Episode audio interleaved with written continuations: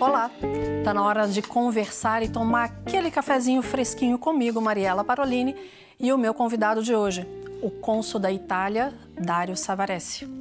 E nós vamos falar sobre o papel de um cônsul e como a comunicação eficiente é essencial para manter as relações e a diplomacia entre os países. Se você quer saber mais sobre esse assunto, então aceita o meu convite. Vamos tomar um café?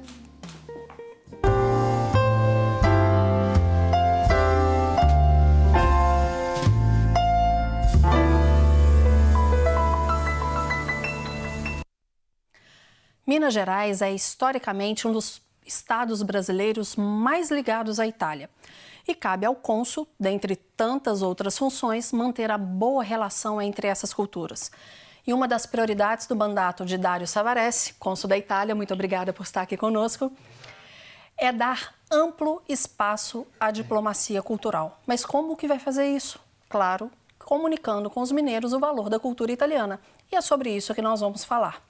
Mas para acompanhar essa conversa, é claro, o nosso tradicional café. E recebo mais uma vez o Pedro Henrique Gomes, da Minas State Coffee Group. Tudo bem, Pedro? Tudo jóia.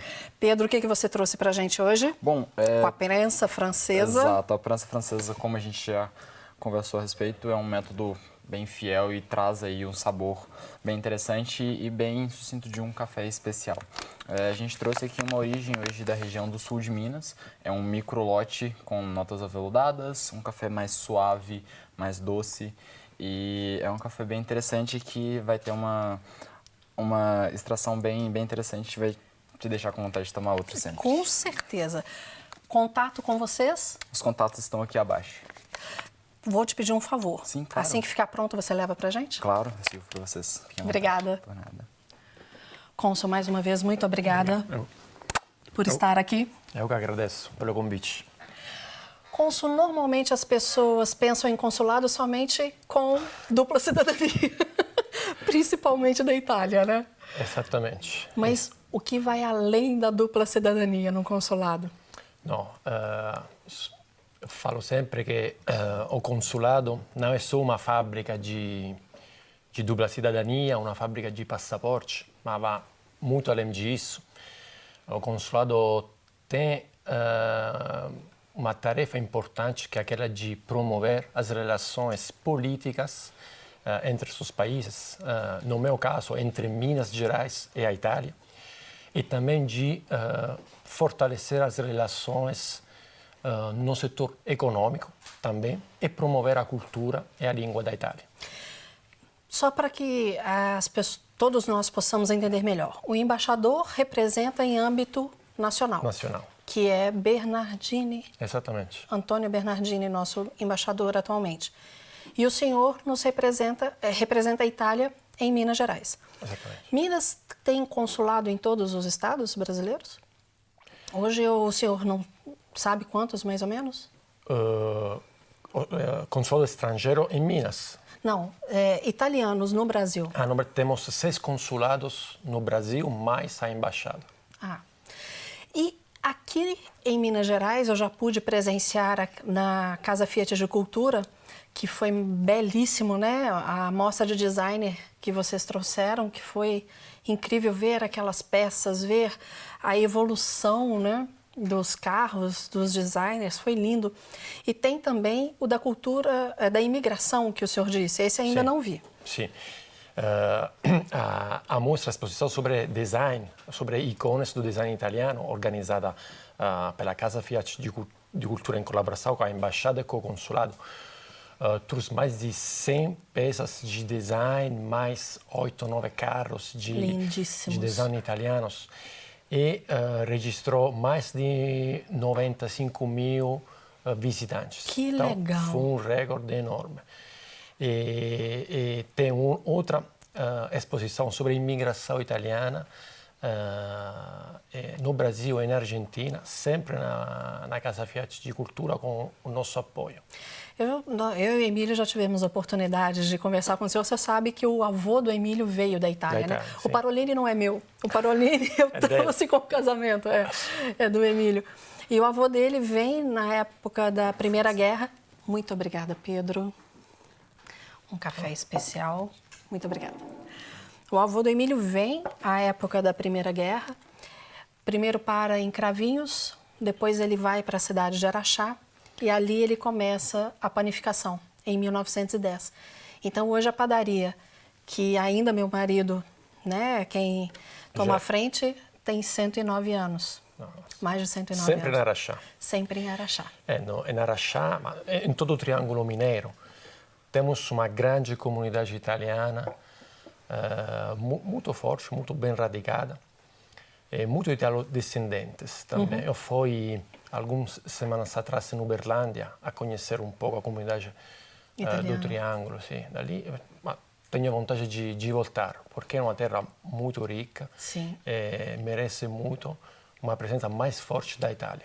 Ali, Araxá tem em torno, tem um pouco mais de 100 mil habitantes. Ara- ah, se não me engano, Uberlândia deve estar... 800 em- mil. Já está com 800 mil. Sim. É muito forte. Sim, a É segunda maior cidade É, tinha- de Minas, Após Belo Horizonte. após Belo Horizonte. Uberlândia. Quando o senhor fala de trazer essa cultura, quando veio para Belo Horizonte? Um ano e meio. Já tem isso tudo? Atrás, sim, Puxa mais ou vida. menos. Você passa muito rápido. Muito rápido. Antes veio da Tunísia. Sim, Conversamos Tunísia. rapidamente Sim. sobre isso. O que o senhor observa dessas culturas tão diferentes? Diferente da Itália, Sim. diferente Brasil e Tunísia. Qual é a postura de um diplomata para conversar com essas culturas? Ah, tem ehm, algumas regras que eh, um diplomata tem que respeitar em todos os lugares, naturalmente. Eh, e, primeira coisa é o respeito da, da outra cultura, dos outros. Eh, então, tudo eh, inicia com um conhecimento mais profundo que possível do, interlo- do, do outro, do interlocutor. Não só da língua, mas da Não só- cultura como um todo. Não só da língua. Ah, começa com a língua, mas também com a cultura, com a história. Isso por, por duas razões. Primeira, evitar de fazer erros ah, e ofender o, o interlocutor. E, segundo, para criar uma interação mais forte, ah, intercultural, com o seu interlocutor. Então, é importante isso. E lá na Tunísia, que era o que chamou mais atenção quando foi estudar a cultura? Ah, na Tunísia temos uma, uma história que é ligada ao mar Mediterrâneo que é muito, muito parecida. Ah, tem muitas coisas na cultura italiana, ah, do sul da Itália, que foi uma história muito parecida ou igual à história do, do, da África do Norte ou do mundo árabe, que Sim. também a Itália teve influências árabes e muçulmanas ah, alguns ah, séculos atrás. Sim. E ali o que que mesmo sendo semelhante, algo que vocês que o senhor se preparou mais? Não, tem a importância das re- relações interpessoais.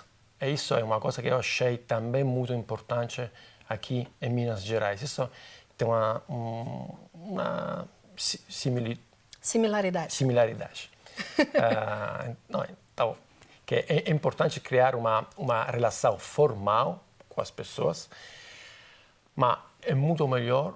Tem, tem alguns países, ah, povos, que permite de, ah, de tocar pontos mais profundos se você se abre do ponto de vista inter, interpessoais.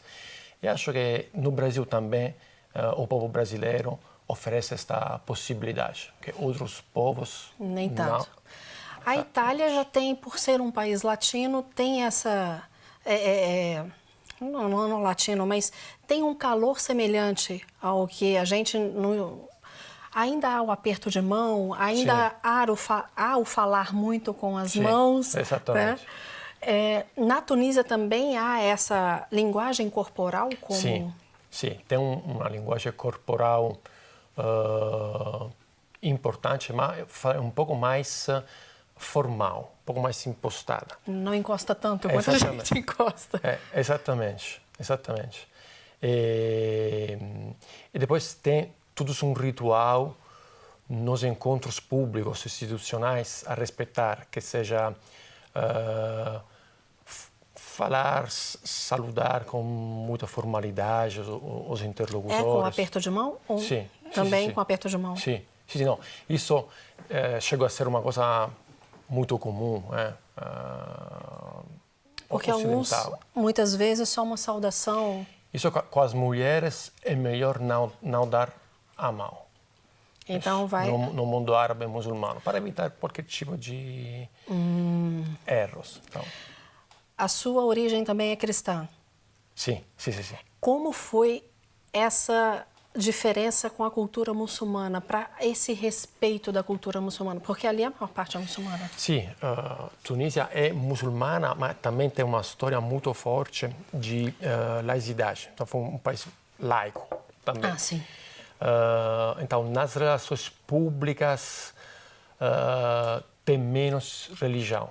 Hum.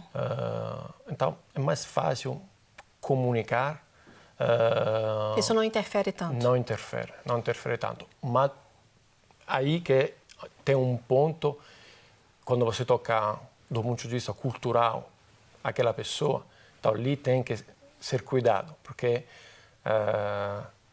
Para... Há mais o cultural do que o religioso, mas uma coisa sim. acaba interferindo na sim. outra.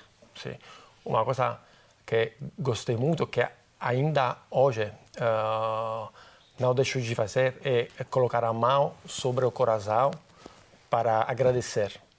Eles sempre fazem isso? Sempre fazem isso. Quando se despertam, quando se nossa, quando se, uh, Fica bom, a, gosta da Exatamente. situação. Exatamente. Aqui e agradece. Coração, exatamente. Olha que interessante. É. A gente aprende com as outras culturas. Talvez entrar sem o preconceito seja a principal questão. Sim. Muitas vezes a barreira da língua ou a barreira religiosa pode nos fazer uh, ter alguns receios, mas nós temos que lembrar que quando estamos num país, nós somos os convidados. Exatamente. Isso é muito importante, respeitar os outros, a cultura dos outros. E, e, e também tentar de entrar nessa cultura uh, maneira imparcial vamos falar. Sim. Isso. Nós vamos continuar a falar sobre Sim. isso, um pouco mais de oratória, mas eu vou servir okay. ao senhor agora um panetone da Doce da Vida Confeitaria. Nossa, porque eu digo maravilha. que panetone em qualquer época é bom. Lá sim, na padaria é sempre tem. É verdade. Na Itália a gente come panetone, pandoro, tudo. Sempre. Sempre. Tudo. E aquele cheiro agradável. Fique aí que nós já voltamos.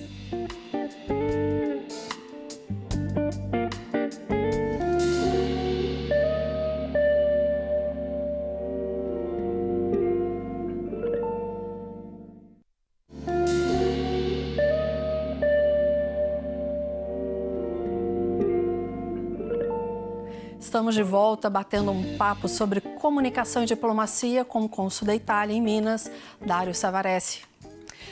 Claro que a gente vai falar de novo do nosso café delicioso da Minas State Group Coffee.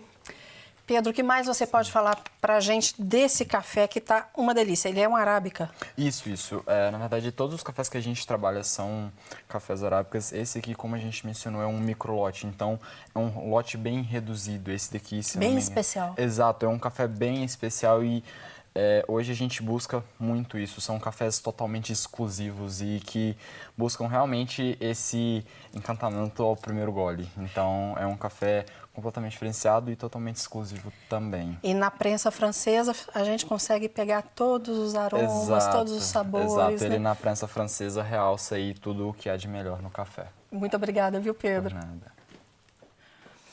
Como eu comentei com o senhor, um, por acaso eu estava assistindo Tá na Hora do Café, que é um programa que eu gosto muito, e estava falando sobre o café na Itália. E eu não sabia que tinha entrado o café na Europa pela Itália. E o consumo ali é muito forte, né? As máquinas de expresso ali na Itália, toda essa cultura do café ali é muito rica. Sim, temos uma cultura gigantesca de, de café, de consumo de café também, mais vezes uh, por dia. E, em Nápoles, uh, especificamente, a cidade uh, de onde eu sou originário. Ah, não é de Roma? Não, de Nápoles. Tem uma, uma tradição que chama de café pago. Quando você vai num bar, um boteco para tomar um cafezinho, paga o seu café e o café de uma outra pessoa. Sem você saber. Sem, exatamente. Interessante. Para ajudar as pessoas que são mais pobres, que precisam de ajuda. Se chama café pago. Que interessante. E uma outra coisa que eu achei interessante, eles estavam contando a história que eu não sabia. Pode ficar à vontade para comer o panetone, viu? É para comer de verdade. É, o café vem da África, só que ele era considerado algo profano por vir da África. Então eu não lembro se era um bispo ou, ou que, que parte do clero pediram para que ele não autorizasse aquela bebida no país. Só que ele experimenta o café antes. E quando ele experimenta, fala, ah, ah, vai ficar. Felizmente. Ainda bem. E aí se disseminou por toda a Europa, né? Nossa, Como é interessante essa, essa questão cultural e, e da história. Mas voltando aqui à, à nossa parte da diplomacia, eu queria perguntar ao senhor qual a formação para ser um diplomata? O que, que vocês mais estudam? Como foi feito em Roma? Sim, tem um concurso público uh, feito em Roma.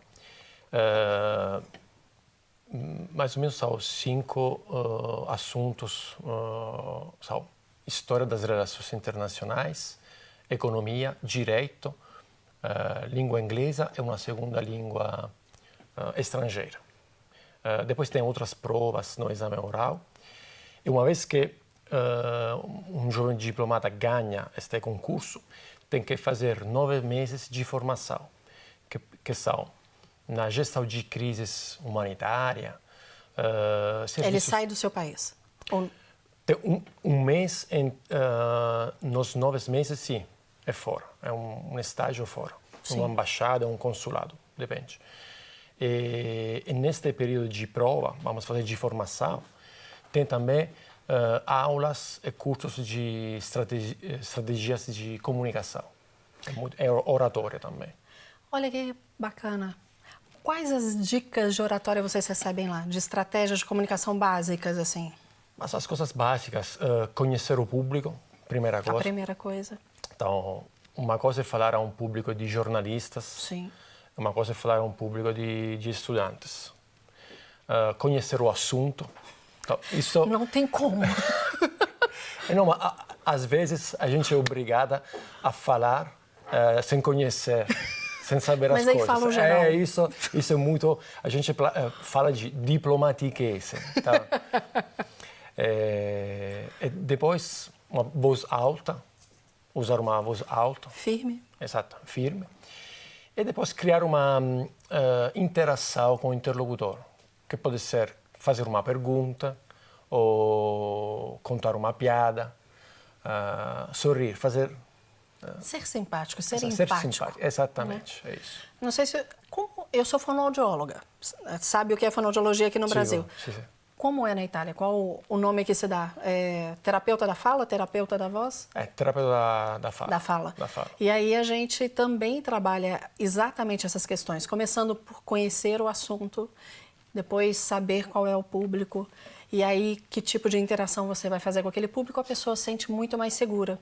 Exatamente. Porque muitos falam assim, eu não, às vezes, eu não sei se isso acontece na diplomacia, pessoas que são excelentes, mas que na hora em que elas têm que se expor, às vezes uma pessoa ou duas, ótimo, mas na hora que ela tem que se expressar para mais, uma plateia. Aí eu falo, eu não consigo. É quebrada essa barreira também? Agora, uh, todos os diplomatas são capazes de falar em público, grandes plateias. Pode depender da situação também. Tem algumas situações mais formais que é, é preferível, é preferível uh, ler um discurso. Sim, se é uma situação certeza. institucional. Se é uma situação mais informal, descontraída, uh, se prefere falar uh, de, de improviso. É, no braço. No braço? No braço também. Você fala assim? Improviso. É, um improviso, exatamente. No braço é falado na Itália? É, abraço. Abraço? Olha, que interessante. Aqui a gente improviso. fala de improviso. É, improviso. O seu português é muito bom. Obrigado. Mas é sério, o sotaque, eu já te disse isso, o, o sotaque italiano ele é muito gostoso, a melodia ela é muito agradável, né? Ah, então, como o senhor fala o português, ainda mantendo essa, essa prosódia, essa melodia, fica muito gostoso de ouvir. Obrigado. Fica muito agradável. E ah, eu percebo a sua preocupação em falar correto. Não, isso, falar em público é difícil, mas falar em público uma, uma outra, outra língua, língua, difícil demais. No, no começo, no início, depois. Eu acho que para um, para um italiano não é muito difícil falar português. Semelhante. Sim, sim. Português do Brasil, muito mais melodioso, muito mais aberto, como o italiano. As vogais, né? Sim. Sim, é, Sim. Porque o que vai dar inteligibilidade são as vogais e não as consoantes. Então, a maneira como nós pronunciamos as vogais é mais semelhante e, e, fica mais interessante. A última, última dica que eu sempre falo é falar pouco. Isso é importante. Porque Deixar o gostinho de quero mais. É, exatamente, é isso. Tem uma citação de, de Winston Churchill, não sei se você conhece, que um discurso tem que ser como a saia da, de uma mulher. Ah.